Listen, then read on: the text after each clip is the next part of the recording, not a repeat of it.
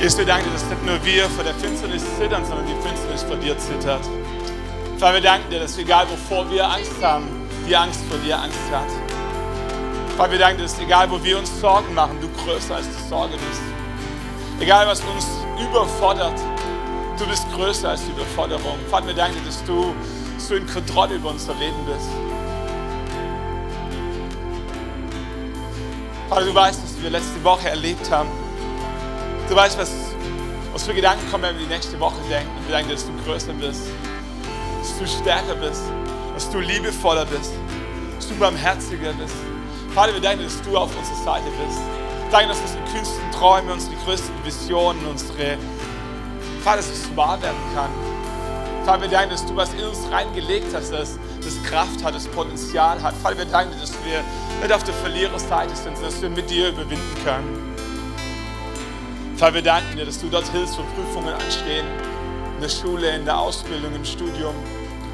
Vater, wir danken dir, dass du auf unsere Kinder acht gibst. Vater, wir danken dir, dass du die finanziellen Entwicklungen in deiner Hand hast. Vater, wir danken, dass du größer und dass du schöner bist. Amen. Amen. Lass uns Gott einen Applaus geben und dann könnt ihr euch gerne Platz nehmen. Schön euch zu sehen. Hoffe, es geht euch gut. Ihr habt eine gute Woche gehabt. Wir begrüßen auch ganz herzlich alle am äh, Computer, die online zuschauen, egal ob am Smartphone, am iPad. Schön, dass ihr mit dabei seid und dass wir gemeinsam eine neue Predigtserie starten können. Alte Wahrheiten neu entdeckt. Es gibt so ein paar alte Wahrheiten, dachten wir uns. Manche Werte, die so ein bisschen oldschool daherkommen, so ein bisschen konservativ, wo wir dachten, das war mal, aber, aber heute sind wir weiterentwickelt. Heute sind wir moderner im Denken. Aber wir glauben, dass es ein paar Werte gibt, die, die gut sind, ähm, bewahrt zu werden und auch neu entdeckt zu werden. Und ich möchte mal starten mit ein paar Beobachtungen gesellschaftlicher Trends oder Entwicklungen, rein subjektiv aus meiner Perspektive, ähm, und dann so in das Thema uns so ein bisschen annähern. Ähm, eine Entwicklung gesellschaftlicher Art, ich beobachte, ist, äh, wir mögen es nicht, uns gebunden zu fühlen. Ich weiß nicht, ob das früher anders war, so, aber wir, wir möchten es nicht, also wir mögen es nicht, dieses Gefühl zu haben, gebunden oder verpflichtet zu sein. Mach mal ein Beispiel. Ähm, als ich jung war, ähm, habe ich regelmäßig samstags Sportschau geschaut. Das kam im Free TV, da musste man nur ein paar Chips vorbereiten und konnte jeder, der wollte, Fußball schauen. Habe ich jeden Samstag gemacht, ich habe dienstags, mittwochs die Champions League verfolgt. Nicht jedes Spiel so, aber dann, wenn es Richtung K.O.-Phase gegen deutsche Mannschaften noch mit dabei waren, das war durchaus spannend. Und wenn der Abend frei war, habe ich gerne mal einen Fußballabend reingeschoben. Wenn ich jetzt in mein Leben reinschaue, einerseits ist weniger Zeit da, aber ich glaube, ich habe schon ewig keinen Fußball mehr geschaut. Warum? Weil es im Free TV kaum noch läuft. Und weil ich keine Lust habe, mich zu verpflichten, mich zu binden für ein Fußballabo. Ist nicht wegen dem Geld, also gib für alles mögliche Geld aus, für einen Döner, für einen Eisbecher und so, der darf auch gerne 57 kosten. Wenn der gut ist, äh, ist das eine feine Geschichte. Wir waren jetzt mit, äh, wir hatten ein äh, Pastorentraining hier im Haus diese Woche, australische Freunde und Pastoren da. Wir hatten einen Tag frei, war dann Mittwoch im Schloss Neuschwanstein und weißt du, wer, wer war schon mal in Fürsten, Schloss Neuschwanstein? Da fährt man ja unten so auf diese Parkplätze zu und das Schloss ist dann oben, man muss hochlaufen. Er muss auch wieder hochkommen. Es gibt unterschiedliche Möglichkeiten. Die Pöllachtschlucht war gesperrt. Das wäre eine schöne Variante zum Laufen gewesen. Und so, äh, die war aber gesperrt wegen Steinschlaggefahr und wie sowas. Ähm, und dann muss man so diese asphaltierte Straße da entlang hochlaufen. Oder man bezahlt und wird mit der Kutsche hochgefahren. Wir waren sieben Leute, sieben Personen. So, jede einzelne Fahrt nach oben hat sieben Euro gekostet 57 und die, die Runterfahrt, die Bergfahrt war günstiger, ich glaube 3,50. Also zusammen 10 Euro pro Person. Äh, was habe ich gemacht? Ich habe 70 Euro bezahlt, damit sieben Leute sich hochfahren lassen können. So, also Geld ist nicht das Problem, wir geben Geld für alles Mögliche aus, aber ich sehe es nicht ein, Geld für ein Fußballabo auszugeben. Ich würde gerne für ein einzelnes Spiel 2 Euro, 4 Euro, vielleicht auch mal 7 Euro äh, zu sehen, wie Bayern München verliert und nicht sowas. Also das ist nicht das Problem. Das ist nicht das Problem, dass ich zu geizig bin, ein paar Euro für ein Fußballspiel auszugeben. Früher, als man in die Videothek gegangen hat, man auch 3 Euro für eine DVD bezahlt. So, aber was ich nicht möchte, ist ein Monatsabo abzuschließen, wo ich nicht weiß, ob ich nächste Woche Zeit habe, das Rückspiel anzuschauen. Oder ob es sich überhaupt noch interessiert, weil die deutsche Mannschaft vielleicht ausgeschieden ist. Und irgendwas in mir drin sträubt sich gegen dieses Gefühl, mich verpflichten zu müssen, ein Abo zu unterschreiben, wo ich nur ein einziges Spiel anschauen will. Wahrscheinlich kommt die Schädigung daher äh, von den großen Telekommunikationsunternehmen, egal wie sie heißen. Äh, wenn die Damen vom Callcenter anrufen, dann kriege ich immer schon Beklemmungen.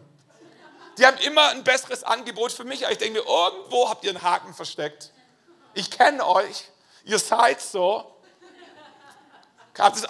Vielleicht seid ihr da besser organisiert. So, aber du schließt so einen Vertrag ab für Telefon, Flatrate, WLAN, Flatrate, machst dein Handy noch mit dazu. Die versprechen das Blaue vom Himmel. Du kriegst den Sonder, Sonder, Sonderpreis für die ersten sechs Monate. Dann musst du dich melden und dein Datenvolumen oder deine Geschwindigkeit drosseln, sonst wird es teurer. Und das Schlimmste, was dir passieren kann, ich glaube, jetzt haben sie es geändert, wenn du nach zwei Jahren deinen Vertrag nicht rechtzeitig kündigst, dann verlängert der sich automatisch für nochmal zwei Jahre, natürlich zu den teureren Konditionen. Anstatt dass der Stammkunde belohnt wird, wird er bestraft. Und irgendwie in mir drin ist so dieses Gefühl, ich möchte Ich möchte nicht gebunden sein an irgendeinen blöden Vertrag. Und es geht an ganz vielen anderen Stellen auch so, gesellschaftlich. Wir mögen es nicht, uns gebunden zu fühlen. Eine zweite Beobachtung, die mir aufgefallen ist, wir fragen uns permanent, ob es nicht noch was Besseres geben könnte. Check 24 lässt grüßen. Du stehst am Mediamarkt in Nördlingen, der Verkäufer hat dir das Produkt erklärt, es macht Sinn, es ist gut, der Staubsauger wurde vorgeführt, du hast das Handy mal in der Hand gehabt, es ist ein Sonderangebot. Was machst du, bevor du es kaufst? Du gehst ins Internet und du guckst, ob es irgendwo dasselbe Produkt günstiger bekommst.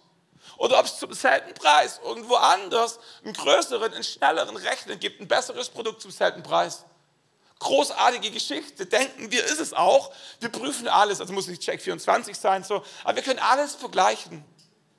Kannst, kannst im Kaufland im Joghurtregal stehen und gucken, was der Joghurt beim Lidl kosten würde. Das ist auch der Grund, warum in diesen Läden das Internet immer so schlecht ist, ähm, so, weil die das absichtlich, weil die es nicht wollen. Die wollen, dass du bei ihnen kaufst. So. Ähm, aber was ein Nebeneffekt von diesem permanenten Vergleichen ist, dass wir unbewusst wahrnehmen, in dem Moment, wo wir es kaufen, mag es ein guter Deal sein, aber schon morgen oder übermorgen könnte es noch einen besseren geben. Irgendwo anders in dieser großen globalisierten Welt. Und wir kaufen das Produkt einerseits mit dem Gefühl, den besten Preis bekommen zu haben und gleichzeitig mit dem Wissen, dass es nur eine temporäre Momentaufnahme ist. Und irgendwas in uns drin fragt sich permanent, ob das, was wir haben, das Beste ist, was wir haben können. Was wer von euch Tinder kennt? Ähm, wir kennen vielleicht Facebook, wir kennen Instagram, wir kennen die jüngeren TikTok. Und so Tinder ist eine, sag mal, eine Dating-Plattform. Melden sich Männer an, melden sich Frauen an, so und du, also ich habe hab kein Tinder, brauche ich auch nicht mehr, also bin vergeben. So, aber was ich mir sagen habe, lass ist, du meldest dich an und du ähm, wie soll man sagen, gibst dann ein, äh, nach was du Ausschau hältst. Also ich bin interessiert oder offen für Männer oder ich bin offen oder interessiert für Frauen. Und was Tinder dann macht, ist, dass es einfach verschiedene weibliche, ich jetzt mal, ich suche eine Frau, äh, verschiedene Bilder, Profile von Frauen mir zeigt, Bilder, ein paar Beschreibungen und so. Und alles, was ich machen muss, ist swipe to the left or to the right. Mag ich, nee, rechts ist, also mag ich, mag ich, mag ich nicht, mag ich nicht, zu brünett, äh, zu intelligent, zu klein, zu was immer. Und welche Stunde oder zwei davor sitzen und Tinder zeigt dir ein Bild nach dem anderen und du wählst einfach aus, mag ich, mag ich, mag ich nicht. Die Frauen machen das Gleiche und Tinder lebt davon, dass sie die zwei Menschen zusammenbringen, die sich matchen wo er zum Ausdruck gebracht hat, er könnte sie mögen und wo sie zum Ausdruck gebracht hat, sie könnte dich mögen. Eigentlich eine grandiose Geschichte, spart viel Zeit, spart viel Geld. Ähm, so, es treffen sich nur Menschen, die sich prinzipiell vorstellen könnten, sich gegenseitig zu mögen. Aber was zurückbleibt, ist eine Gesellschaft von Männern und von Frauen, die das Gefühl hat, der Markt an potenziellen Partnern ist gigantisch, grenzenlos.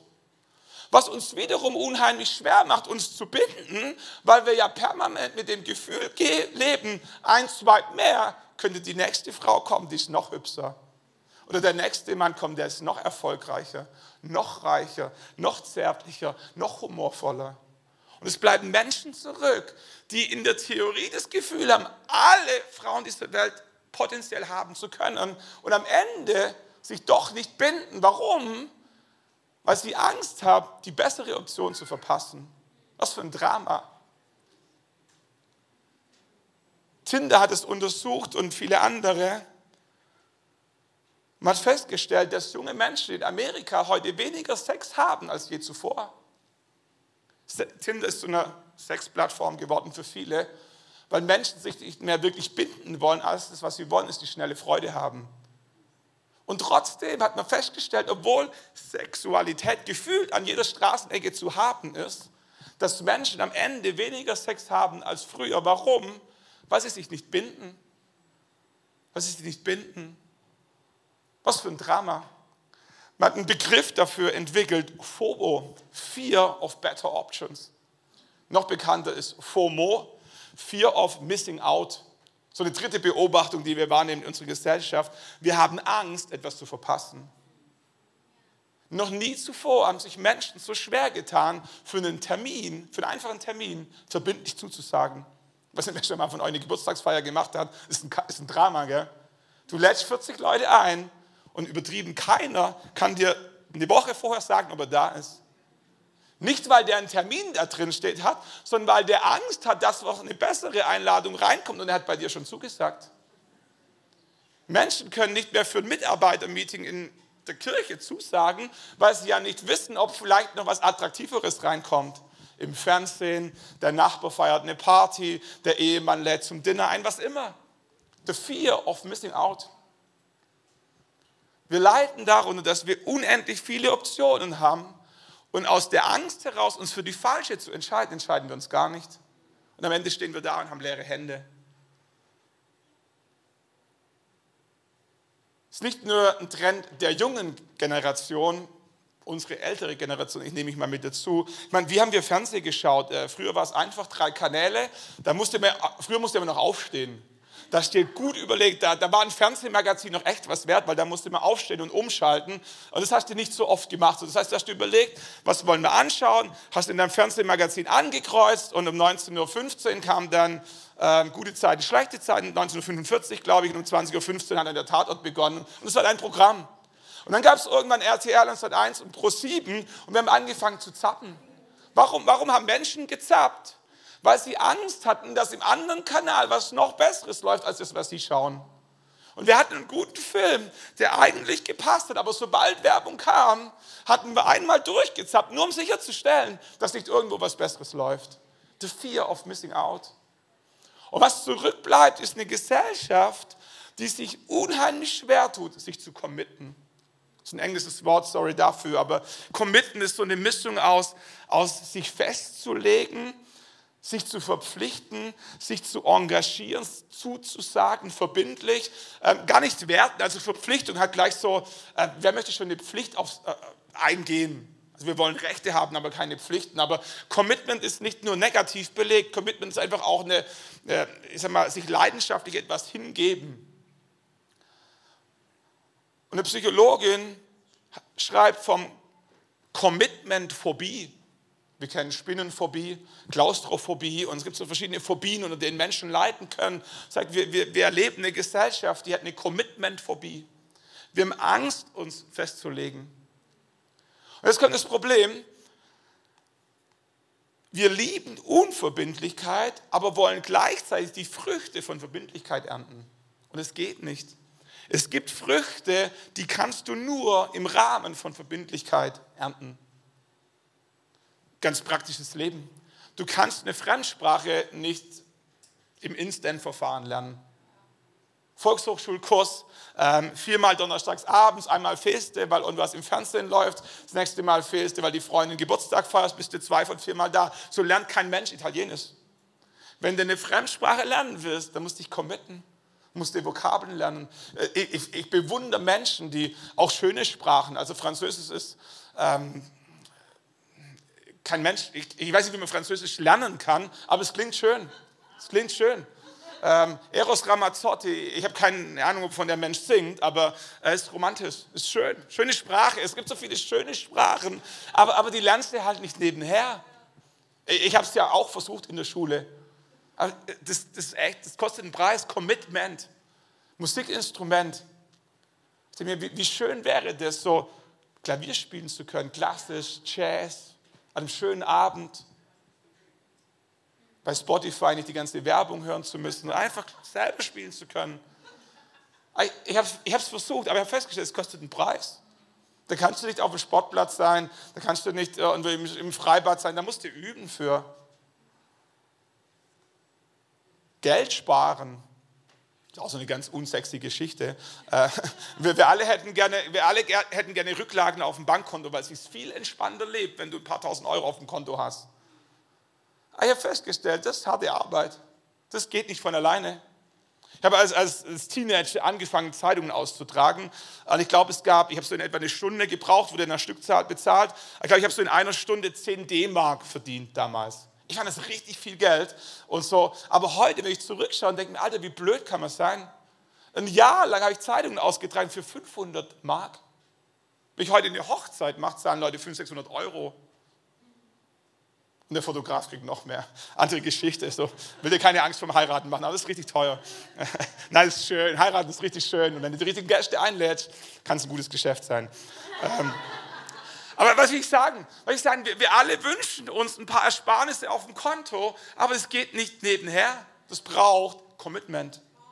Wahrscheinlich war ich 18 Jahre alt, da habe ich es irgendwie geschafft, 1000 D-Mark zu sparen. Ich dachte, ich bin reich. Heute wahrscheinlich 1000 D-Mark sind gar nichts. Trotzdem bin ich dankbar, dass ich es gemacht habe. Nicht wegen den 1000 Euro, die kann ich heute nebenher mal verdienen. Aber die Prinzipien, die ich gelernt habe im Umgang mit Geld, die sind Gold wert bis heute. Die 1000 D-Mark, die, die kann ich heute viel einfacher verdienen. Hätte ich mein ganzes Jugendzeit einfach chillen können. Aber die Prinzipien, die ich verstanden habe, dass Geld nicht auf Bäumen wächst, dass man was zur Seite legen will, wenn man später noch was haben will, dass man nicht alles beim ersten Mal gleich kaufen muss. Manchmal ist es gut, eine Nacht drüber zu schlafen habe schon so viele Sachen, wo ich gedacht habe, das wäre richtig cool zu kaufen. Und ich denke mir, habe ich irgendwie gelernt, so sag ich, schlaf doch mal eine Nacht drüber. Wenn es ein bisschen mehr ist, schlaf zwei Nächte drüber. Ich habe so viele Sachen nicht gekauft, einfach nur, weil ich eine Nacht drüber geschlafen habe. Wieder, wir, wir, wir würden gerne die Früchte von Verbindlichkeit ernten, aber gleichzeitig unverbindlich bleiben, aber das geht nicht. Manche Früchte ernten wir nur durch Verbindlichkeit, Freundschaften, entstehen nicht einfach so. Manchmal schauen wir Menschen an und denken, Mensch, die haben viele Freunde, die, die hat eine tolle Freundin und so. Aber es geht nicht nebenher, sondern, sondern da, musste, da musste Zeit nehmen für, da musste, da musste Telefonanrufe annehmen, da musste auch mal zurückrufen, da musste mal einen Umweg fahren, da musste mal jemand zum Kaffee einladen, da musste als Mann mal beim Umzug helfen, da musste mal deinen Grill anschmeißen, da musste mal einen Kasten Bier mitbringen, das, da, da musste mal beim Gartenarbeiten helfen und so Freundschaften brauchen Commitment. Freundschaften leben davon, dass man sich gegenseitig auf den anderen verlassen kann, dass man weiß, der andere wäre bereit, ein Opfer zu bringen, damit es mir gut tut. Commitment. Wenn man einfach nur Gewicht reduzieren will, Diäten gibt es ja, ich weiß gar nicht, wie viele Diäten es gibt, äh, deswegen tue ich mir auch so schwer, mich für eine zu entscheiden. Es, es gibt einfach so grenzenlos viele. Ich denke mir immer, welche ist die beste, welche ist die einfachste? Am Ende stelle ich fest, die leben alle nur von deinem Commitment. Es ist egal, ob du Fleisch reduzierst, ob du Zucker reduzierst, ob du Sport, äh, Sport reduzierst, ob du Zucker, egal was du reduzierst, am Ende ist jede Diät nur so gut wie dein Commitment. Und wenn wir noch ein Stück weitergehen, dann stellen wir fest, eine Diät wird es am Ende auch nicht richten und es braucht, es braucht eine, eine Ernährungsumstellung. Nicht für vier Wochen, nicht für sechs Wochen, sondern für den Rest deines Lebens. Commitment. Und im Geistlichen ist genauso.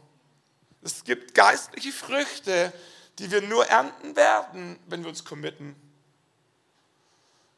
Ich habe einen Bibeltext mitgebracht, die meisten kennen ihn vielleicht aus dem Johannes-Evangelium Kapitel 15, ähm, wo Jesus spricht von dieser Rebe, die mit dem Weinstock verbunden sein muss, um Frucht zu bringen.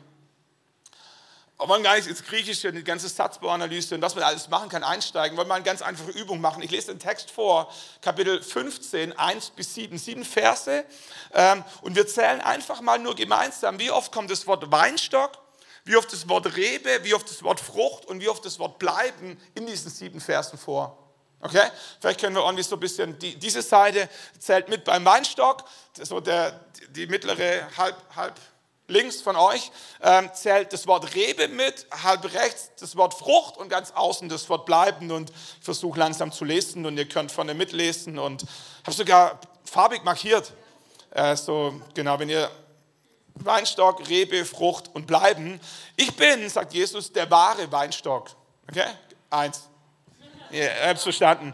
Mein Vater ist der Weinbauer. Jede Rebe an mir, die nicht Frucht bringt, nimmt er weg. Und jede, die Frucht bringt, reinigt er, damit sie noch mehr Frucht bringt. Ihr seid schon rein um des Wortes willen, das ich euch gesagt habe. Bleibt in mir und ich bleibe in euch. Wie die Rebe aus sich heraus keine Frucht bringen kann, wenn sie nicht am Weinstock bleibt, so könnt auch ihr es nicht, wenn ihr nicht in mir bleibt. Ich bin der Weinstock, ihr seid die Reben. Wer in mir bleibt und ich in ihm, der bringt viel Frucht. Denn ohne mich könnt ihr nichts tun. Wer nicht in mir bleibt, wird weggeworfen wie die Rebe und verdorrt. Man sammelt sie und wirft sie ins Feuer und sie verbrennen. Wenn ihr in mir bleibt und meine Worte in euch bleiben, dann bittet um alles, was ihr wollt und es wird euch zuteil werden. Das ist ein längerer Abschnitt, aber vielleicht können wir mal ganz kurz abchecken. Äh, wie oft kam Weinstock? Sehr gut. Dreimal habe ich auch gezählt. Ähm, Rebe? Ja, okay, korrekt. Äh, Frucht? Äh, ist halt überragend. Danke fürs Aufpassen. Äh, es klappt gut. Äh, bleiben, das war schwieriger. Acht. Ja, sehr gut. Okay, also Frucht, halt Weinstock dreimal, Rebe viermal, Frucht fünfmal. Eigentlich müsste jetzt sechs kommen, das tut mir leid, aber es ist einfach acht. So, bleiben so ohne irgendein Wort Griechisch zu können, ohne Theologie studiert zu haben, ohne Pastorentitel, ohne irgendwas, merkt jeder von uns, in diesem Text scheint es um vier Dinge zu gehen. Um den Weinstock, um die Rebe, um die Frucht und um Bleiben. Wenn wir ein bisschen genauer reinschauen, dann geht es darum, dass die Rebe wo bleibt? Am Weinstock.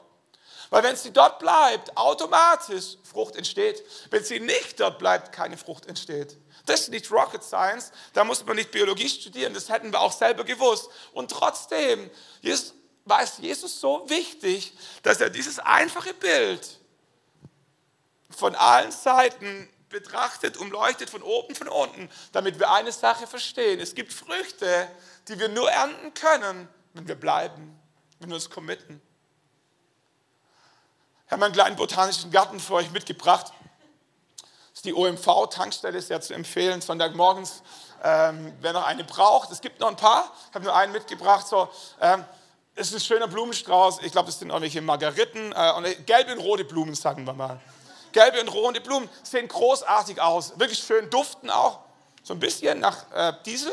Äh, äh, das ist irgendwie eine, eine, eine grüne Pflanze, frage ich nicht, was für eine. ich habe noch ein Bild mitgebracht, das ist ein Apfelbaum.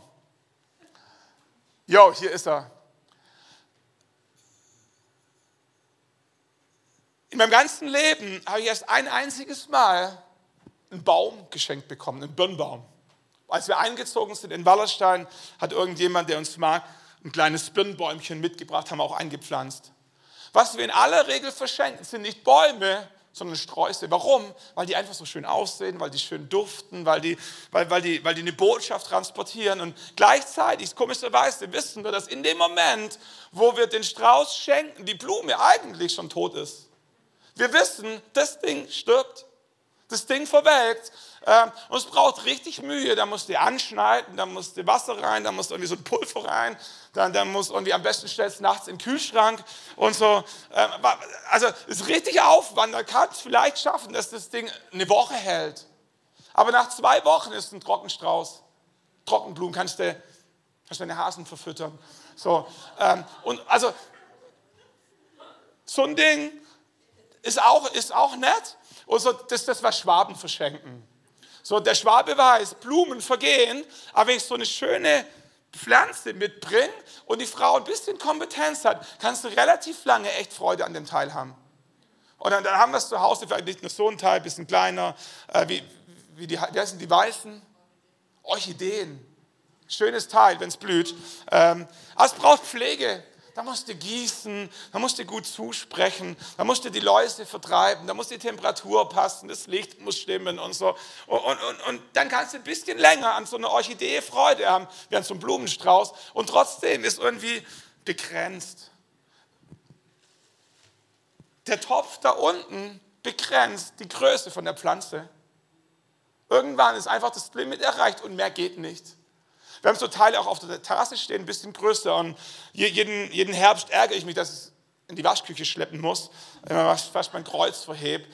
Ähm, weil, weil das Ding da draußen nicht überlebensfähig ist. Im Winter, wenn es zu kalt wird, und die einen brauchen viel Regen, die anderen brauchen wenig Regen, da musst du immer gucken. Ich denke mir, preis den Herrn für Bäume, die musst du auch schneiden, zugegeben, da musst du auch ein bisschen Laub und so. Aber ansonsten kommen die relativ gut mit sich alleine zurecht. Irgendwie organisieren die sich selber, äh, die, die, die bilden Wurzeln aus, da, da kann es schneien, da kann es regnen. Da kannst du auch mal zwei Wochen in Urlaub fahren, ohne dass du den Babysitter besorgen musst und so. Großartig, großartig. Jetzt, jetzt wo es so heiß ist, wir haben einen Walnussbaum bei uns stehen, der hat ein Gefühl 12, 15 Meter, riesiges Strom hat jemand vor uns gepflanzt und da sitzt ihr drunter und das ist eine andere Klimazone. Da hast du nicht nur Schatten im Sinne von keine Sonneneinstrahlung, da hast du, da hast du 10 Meter Luftpaket zwischen der Hitze und zwischen dir und das ist herrlich.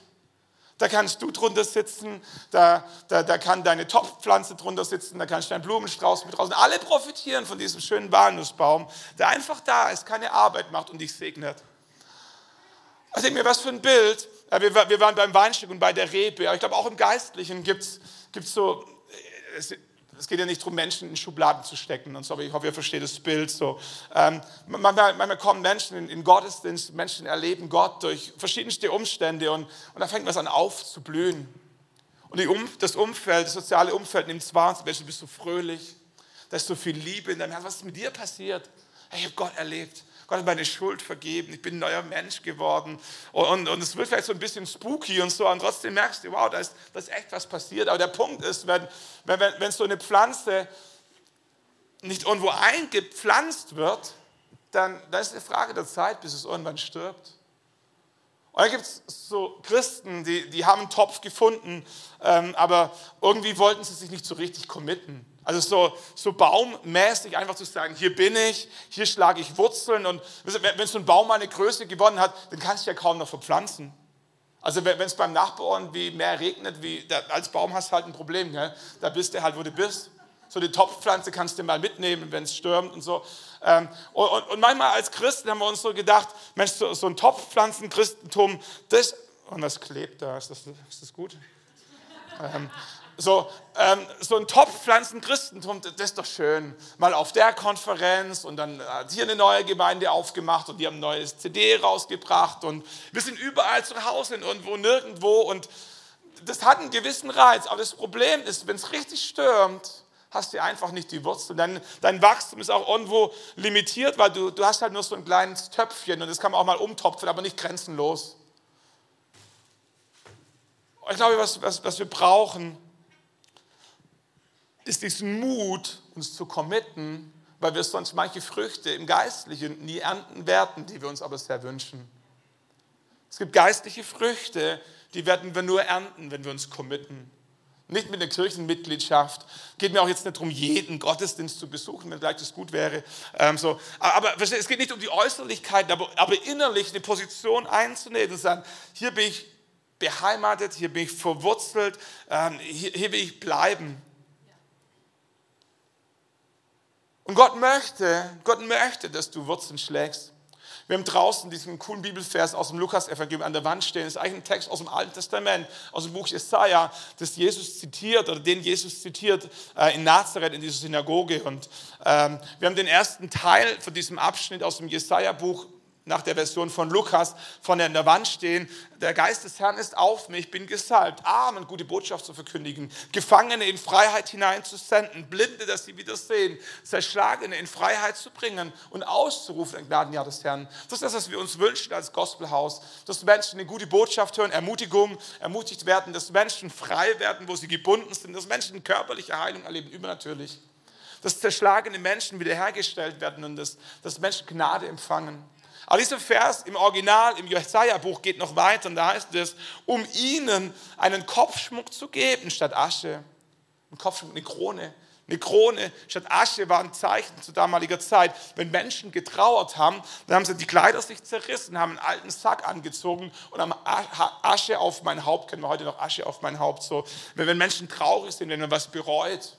So, und Jesus sagt, ich möchte ihnen Kopfschmuck geben statt Asche, Freudenöl statt Trauer, ein Gewand des Ruhms statt eines trüben Geistes. Dann werden sie Terebinden, das ist so ein Pistazienbaum äh, im Orient, Terebinden der Gerechtigkeit genannt werden, Pflanzung des Herrn, damit er sich selbst verherrlicht. So eine Terebinde kann sechs bis zwölf Meter hoch werden und bis zu 100 Jahre alt. Der Blumenstrauß wird nicht mal zehn Tage. So eine Topfpflanze schafft vielleicht zehn Monate Vielleicht schaffst du auch mal ein Jahr, vielleicht ein bisschen. Aber so ein Baum, der kann richtig alt werden. Und was Gott möchte, ist nicht, dass du alt wirst, aber dass, dass du lange Bestand hast. Dass du Substanz hast in deinem Glauben. Und Gott ist auf deiner Seite. Psalm 1 heißt zum Beispiel, Vers 3, äh, der Gerechte ist wie ein Baum an Wasserbächen gepflanzt. Er bringt seine Frucht zu seiner Zeit und seine Blätter welken nicht. Was es braucht, sind zwei Dinge. Es braucht einen Baum, der bereit ist, sich zu wurzeln und es braucht den richtigen Boden, am besten am Wasserbach. Also es braucht zwei Dinge. Es braucht einen guten Samen, es braucht inneres Commitment, sich zu verwurzeln, aber es braucht auch den richtigen Boden. Der beste Samen bringt nichts, wenn du keinen guten Boden hast. Können Gärtner besser erklären wie, wie, wie ich so. Wir haben dieses Training ja gehabt für Pastoren oder Leiter und Pastoren unter der Woche und Dr. Alan Meyer hat so ein einfaches Beispiel gebracht, aber es hat so viel erklärt. So. Ähm, hat aus der Tierwelt berichtet, so ein Lachs, wenn er geleicht hat, hat ein bestimmtes DNA und Erbgut hinterlassen. Und in diesem Erbgut, in dieser DNA ist alles angelegt, was dieser Lachs braucht, um zum erwachsenen Lachs zu werden. Ein Lachs kann in freier Natur bis zu 1,50 Meter lang werden, 30 Kilo schwer, also so ein richtiger Fisch. In diesem Fischleich ist alles angelegt, was der Lachs braucht. Genauso wie in deiner DNA, als der Same und die Eizelle sich getroffen haben, alles angelegt war, was du brauchtest, um als Erwachsener Jahre später 1,80 Meter groß und 120 Kilo schwer zu werden. Das Einzige, was noch notwendig war, war das richtige Umfeld. Neun Monate in der Gebärmutter deiner Mutter haben es dir ermöglicht, die DNA, die von Anfang an da war, gesund zu entfalten. Ohne diese Gebärmutter ist die DNA kaputt, nicht lebensfähig. Und genauso ist es im Geistlichen auch so. In dem Moment, wo, wir von Neuem geboren werden, wo wir uns für Jesus entscheiden, ähm, ich lasse den Bibelvers weg, aber ihr könnt es zu Hause nachlesen, 1. Johannes 3, Vers 9, also nicht Johannes Evangelium, sondern Johannesbrief, 1. Johannesbrief, Kapitel 3, Vers 9. In dem Halbsatz heißt von dem Samen, den Gott in dein Leben reinpflanzt. Und mit dieser Wiedergeburt, wo wir uns für Jesus entscheiden, pflanzt Gott geistlich in Samen, eine DNA in dich hinein, die das Potenzial hat, dich geistlich wachsen zu lassen. Glauben, Geduld, die Frucht des Geistes, dein Potenzial, deine Berufung. Alles, was dieser Same jetzt noch braucht, ist das richtige Umfeld. Einen guten Boden, wo der Samen Wurzeln schlagen kann. So ein Lachs wird bis zu 1,50 Meter lang, 30 Kilo schwer, vorausgesetzt, er hat Entfaltungsmöglichkeiten in einem natürlichen Gewässer. Wenn du ihn ins Aquarium packst, das nur 80 Zentimeter groß ist, kannst du dir selber denken, dass der Lachs nie 1,50 werden kann. Wenn du ihn in den Vogelkäfig packst, ist dieselbe DNA und er lebt keine zwei Stunden. So die DNA ist nicht alles so. Manchmal geben wir irgendwie, also nicht Gott die Schuld, aber wir denken, okay, Gott hat mir halt was anderes gegeben wie dem neben mir so. Aber Gott hat eine DNA in dich reingepflanzt, die gesund genug ist und das Potenzial hat, dich zu einem reifen Christen werden zu lassen. Was es braucht von deiner Seite ist ein Commitment, dich wurzeln zu lassen. Und was es braucht, ist einen richtigen Ort, wo du dich wurzeln kannst.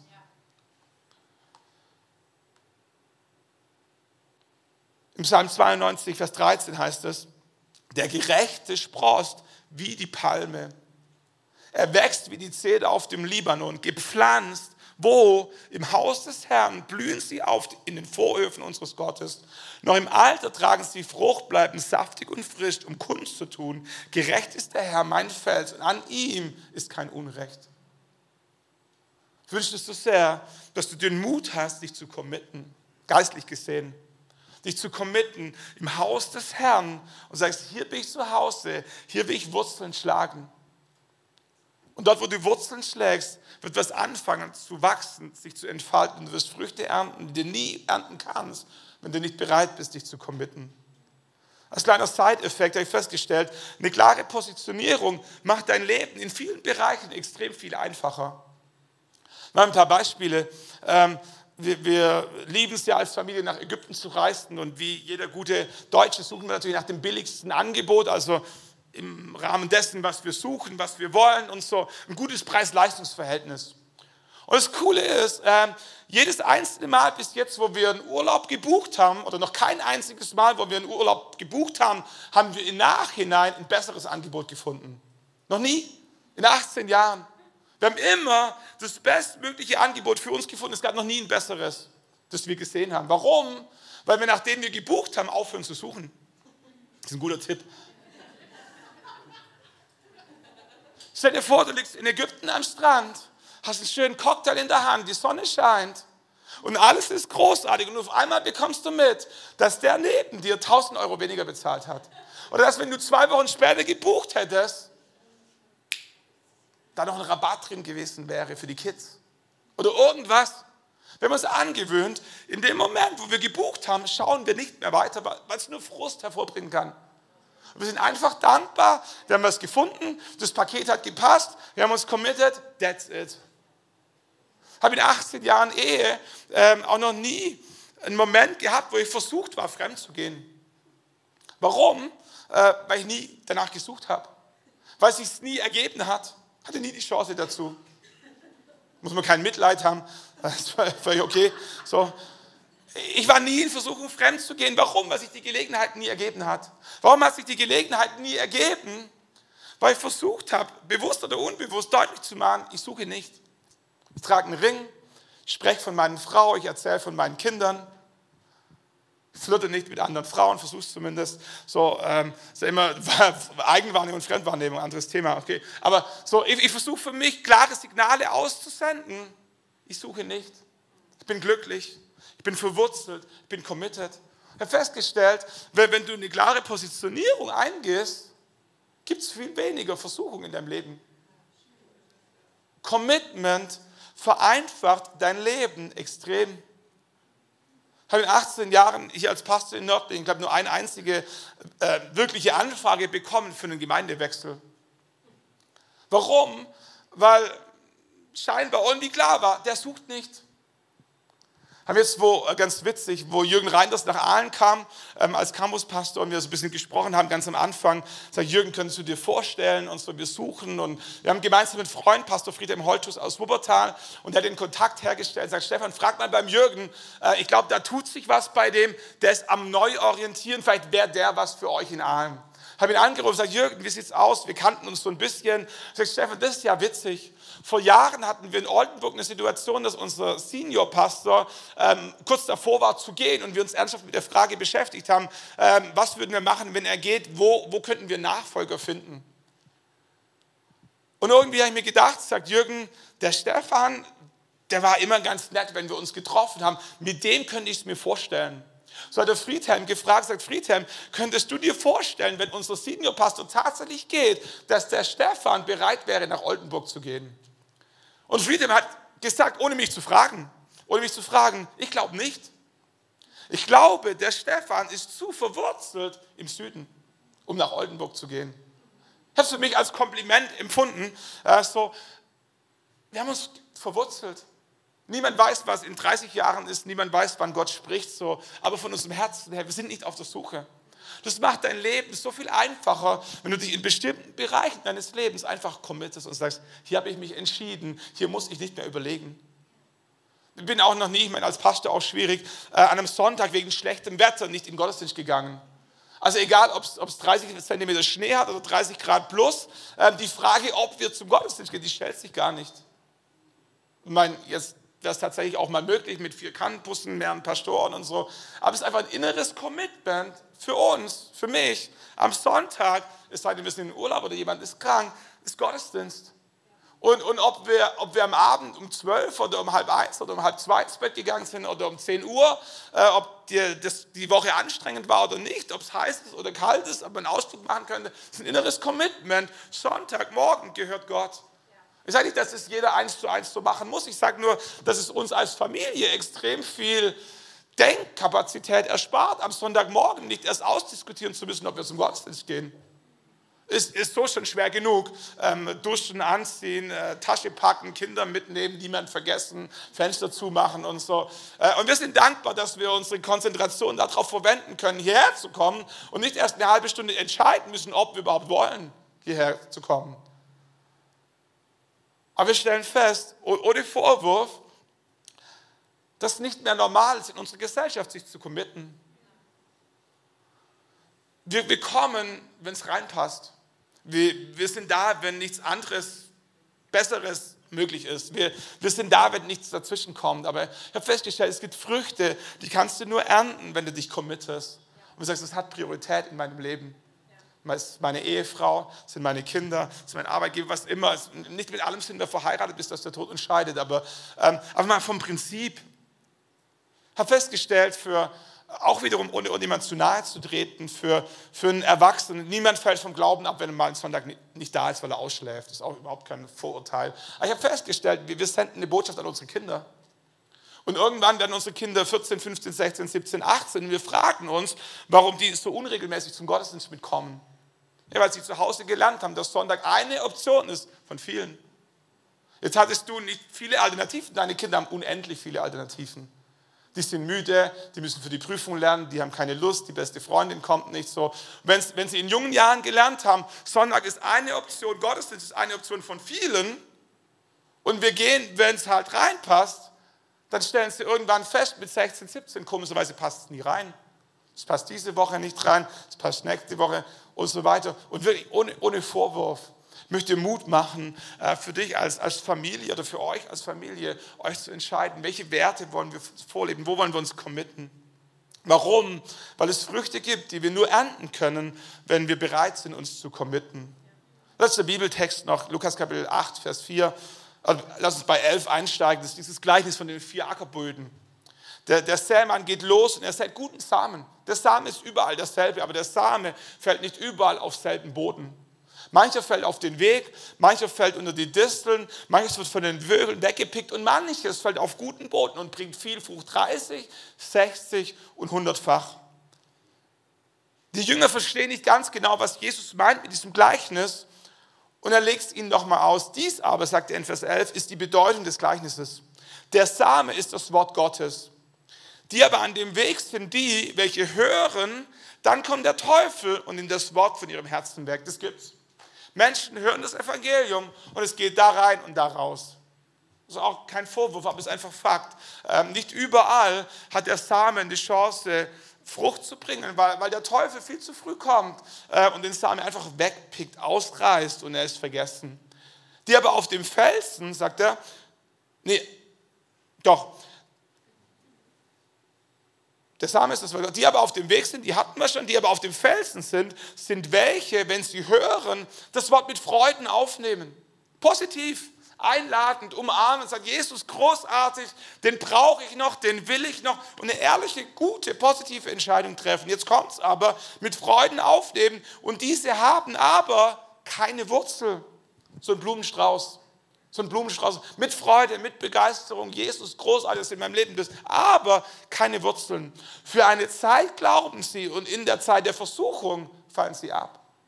Das ist kein Vorwurf an irgendjemand, aber, aber wir sehen, gute Same, ein offenes Herz, ohne Wurzeln,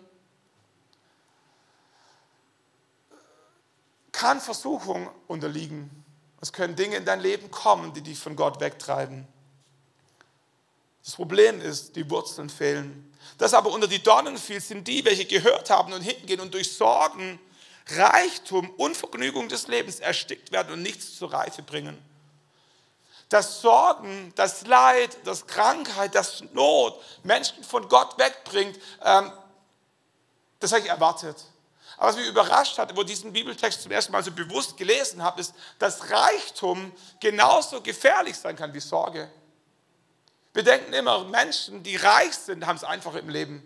Aber Jesus sagt, wenn es um Gott geht, ist Reichtum genauso, was das dich wegziehen kann, wie Sorgen, Krankheit und Not.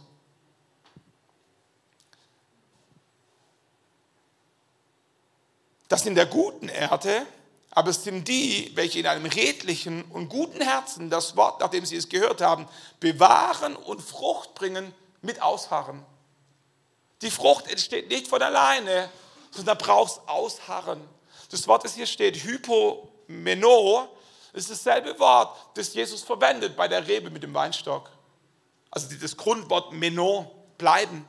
Dasselbe Wort, das hier steht, als Ausharren, unterbleiben heißt es eigentlich. Also wir kennen Hyper, äh, Hypo ist, also Hyper ist über, oben drüber, Hypo ist unten durch.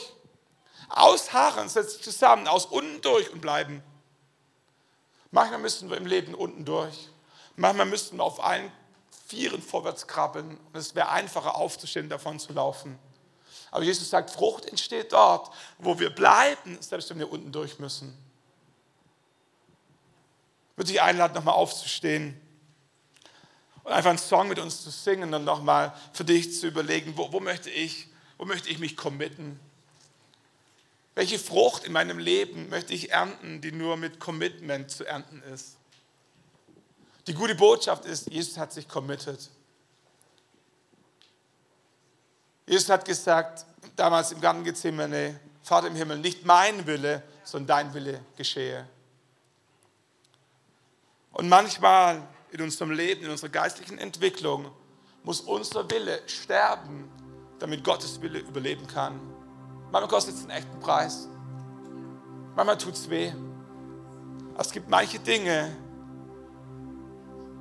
die können nur leben, wenn andere Dinge sterben. Manchmal muss unser Stolz sterben, damit unsere Ehe überleben kann. Manchmal muss unser Stolz sterben, damit wir Versöhnung erleben können. Manchmal muss unser Stolz sterben, dass eine Freundschaft überdauern kann. Möchte Mut machen, dieses Gebet, das Jesus gesprochen hat, für dich zu beten. Sagen, Jesus, nicht mein Wille, sondern dein Wille geschehe. Manchmal schreit alles in mir drin. Am Sonntagmorgen bleib einfach liegen. Die Sonne scheint. Manchmal gibt es einfachere Wege.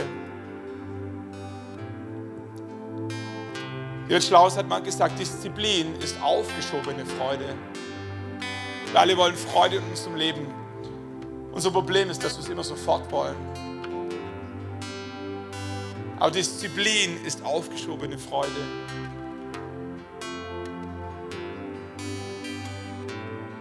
Vater, wir beten, dass du, dass du uns ermutigst. Vater, wir beten, dass du ein Bild malst vor unserem inneren Auge von den Früchten, die du uns schenken möchtest. Vater, wir beten, dass du uns ein Bild malst von unserer Ehe, von der Beziehung mit unseren Kindern, von unserer körperlichen Verfassung in zehn Jahren, von unserer geistigen Reife, von den Zeichen, von den Glaubensdingen, die wir mit dir bewegen, von der Frucht, die wir hinterlassen für andere, von den anderen Bäumchen, die unter unserer Baumkrone sich entfalten können. Ich bete, dass du uns ein Bild malst, für das es wert ist, sich zu committen.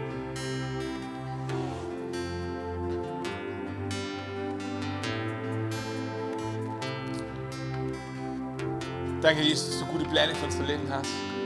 Danke, dass du möchtest, dass wir blühen, dass wir wachsen, dass da Frucht entsteht, die uns Freude macht, langfristig. Danke, dass du da bist und dass du in unser Leben reinsprichst.